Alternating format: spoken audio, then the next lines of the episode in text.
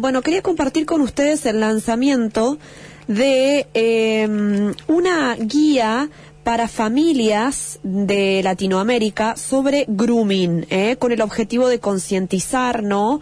y eh, erradicar este delito que es el grooming. perdón, es una, una guía que lanzó Grooming Argentina, la ONG creada para combatir el delito de grooming, junto con Twitter, la red social Twitter, y que, bueno, la presentaron hace muy poquitos días. Está Hernán Navarro, el doctor Navarro, presidente de Grooming Argentina, en comunicación con nosotros. ¿Cómo estás? Fernanda te saluda.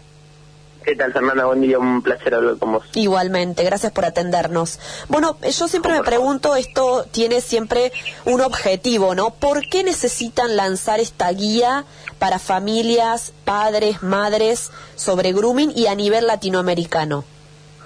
Bueno, fundamentalmente por el desconocimiento generalizado que, que premia sobre sobre este delito y en algunas en algunos países de Latinoamérica mm, hablamos de una problemática ni siquiera se ha incorporado en la, en la legislación. Países como Bolivia países como como México en, la mayoría de sus estados. Eh, la realidad es que el desconocimiento generalizado que nace propiamente de un estudio que hemos realizado en, la Argentina, el cual nos arrojó que el 70% de la sociedad en nuestro país desconoce qué es el grooming, es decir, 7 de cada 10 personas no, no, no, reconocen la palabra y en aquellos 3 de cada 10 las, las, las, definiciones son muy difusas, ¿no? Son, son, son imprecisas, se lo tiende por lo general a, a a comparar con el ciberacoso, que en realidad es el ciberbullying, son, son dos cuestiones totalmente distintas. Bueno, fundamentalmente el, desconocimiento y a partir de ahí la necesidad de brindar herramientas certeras, precisas, efectivas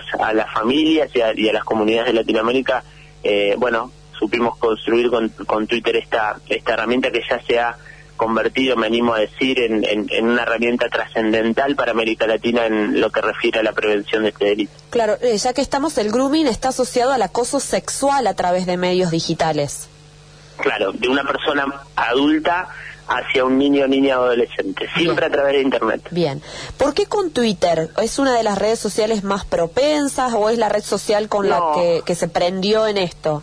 No, no precisamente. Nosotros, bueno, Grooming Argentina viene hace muchos años construyendo con, con la industria, porque mm, si bien sabemos que eh, son parte del problema, también deberían ser parte de la solución. Y en esa lógica empezamos a, construir iniciativas y, hemos visto la, respuesta de la mayoría de la industria, primero con Facebook, luego con, Snapchat, con TikTok, eh, con Roblox, eh, bueno, y ahora con Twitter, todas empresas de, con Kawaii, todas empresas que, que son redes sociales en realidad y que, y que en Argentina fue construyendo distintas sinergias e, e iniciativas, particularmente con, con Twitter hace ya algún tiempo que veníamos conversando y, pensando en, generar esta guía junto a los distintos equipos técnicos y eh, después de mucho tiempo pudimos presentarla, pudimos eh, concluirla porque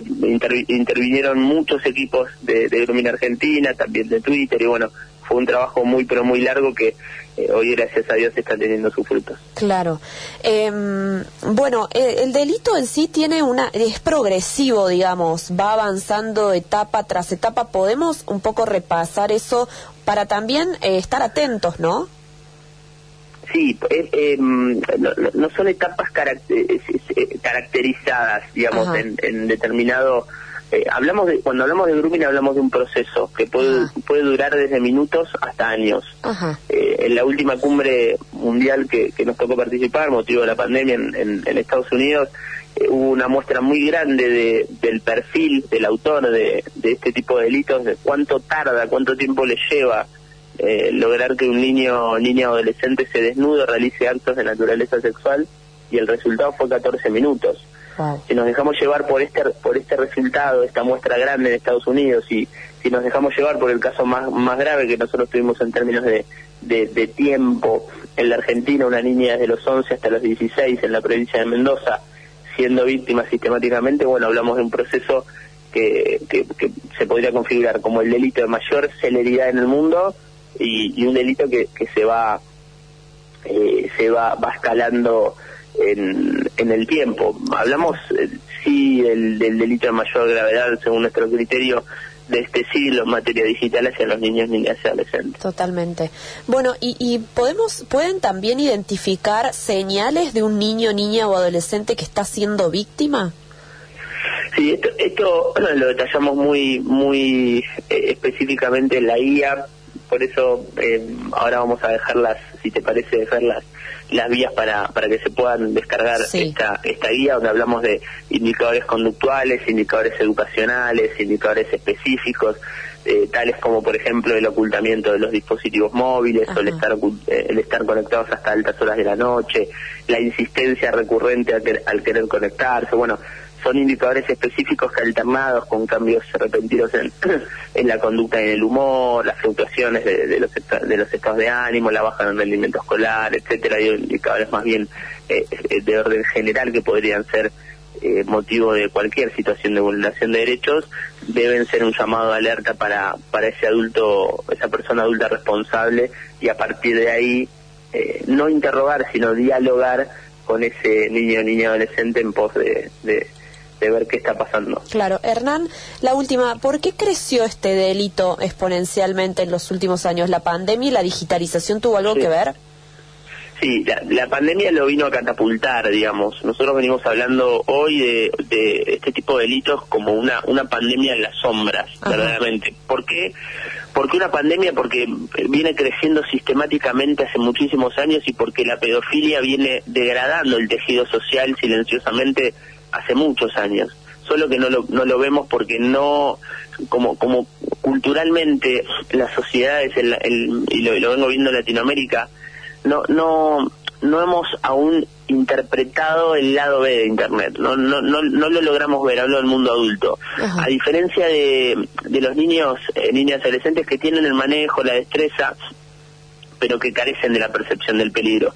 Cuando nosotros le preguntamos en las escuelas a los chicos y a las chicas a qué le temen, qué les preocupa en Internet, no hay respuesta. Esto, esto habla de un no reconocimiento de, ese peligro eh, que, que, no lo aprenden en casa y que tampoco lo aprenden en la escuela. Por eso eh, son hablamos de, una, de un delito que es multifactorial eh, y, por eso la gravedad, ¿no? Porque viene también a, a, verse inmerso justo en un cambio de, de, paradigma hacia lo digital, donde la pandemia agudizó absolutamente no solamente este delito, sino la mayoría de las de las conductas delictivas a través de los medios digitales y en este sentido vemos cómo em, estamos ante, yo vengo hablando hace muchos años de entender a las infancias como huérfanos y huérfanas digitales, ¿no? Eso creo que es algo que tenemos que revertir inmediatamente en ese posicionamiento sin una mirada adultocéntrica. Grooming Argentina no, no construye desde una mirada adultocéntrica, sí desde un criterio de corresponsabilidad, entendiendo que los niños, niñas y adolescentes son sujetos de derecho, no son propiedad de papá y mamá, y a partir de ahí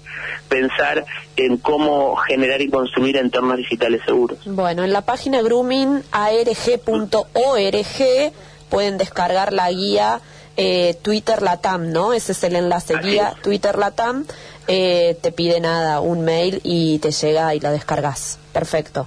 Así es, así es. Bueno, Muy fácil y, de, acceso gratuito, esto también lo aclaro. Absolutamente, sí, yo me la descargué ya, eh, es un PDF, te lo tenés ahí para, para consultar diariamente. Gracias, Hernán Navarro, muchas Por gracias. Favor.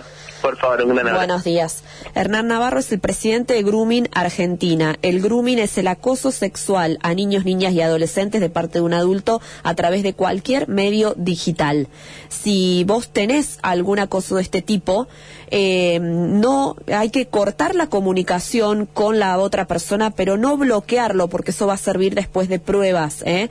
No borres conversaciones, hace capturas de pantalla, no escraches en las redes sociales a la víctima, a la, al grumero, al groomer, como se lo llama, que es el, el que acciona este delito, sino que tenés que efectuar la denuncia penal y la única vacuna contra el grooming es la denuncia. ¿eh? Ese es uno de los emblemas que está transmitiendo Grooming Argentina, que lanzó esta guía para eh, familias y comunidades latinoamericanas. ¿eh?